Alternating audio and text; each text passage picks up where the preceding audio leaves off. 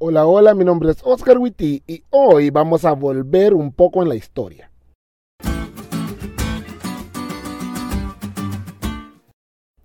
Según la RAE, recapitular es recordar lo antes expuesto.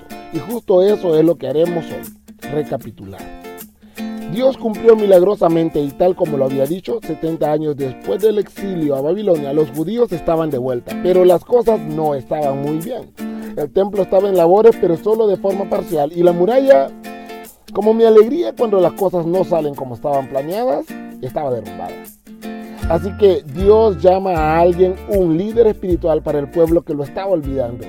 Esdras.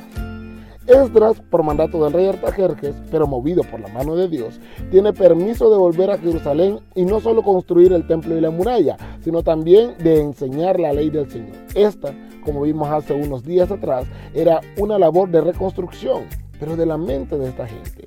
Era una labor espiritual. Y en aquellos tiempos no podías pensar en algo espiritual sin pensar en los levitas.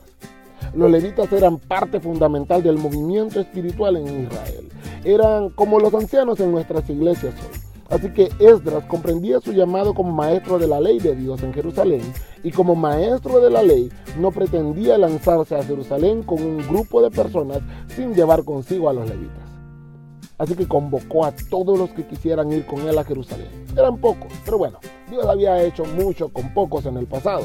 Pero adivinen quiénes no estaban aquí. Los levitas.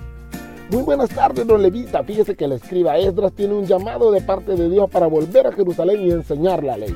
Y los está convocando a usted y su familia para que vayan con él.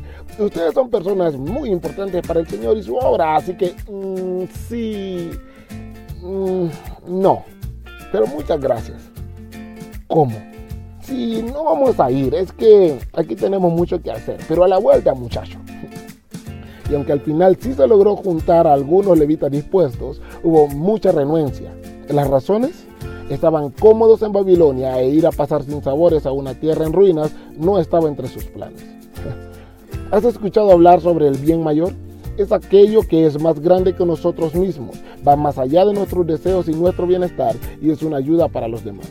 Los levitas no estaban viendo el bien mayor, pero en lugar de ver la cantidad de personas que podrían ayudar si dejaban a un lado su comodidad, estaban pensando solo en ellos.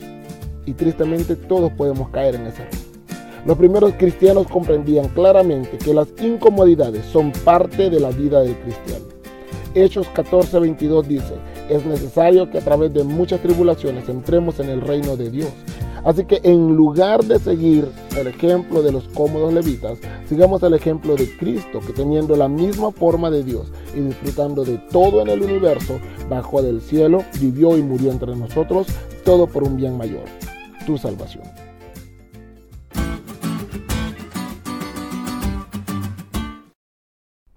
¿Te diste cuenta lo cool que estuvo la lección? No te olvides de leerla y compartir este podcast con todos tus amigos. Es todo por hoy, pero mañana tendremos otra oportunidad de estudiar juntos.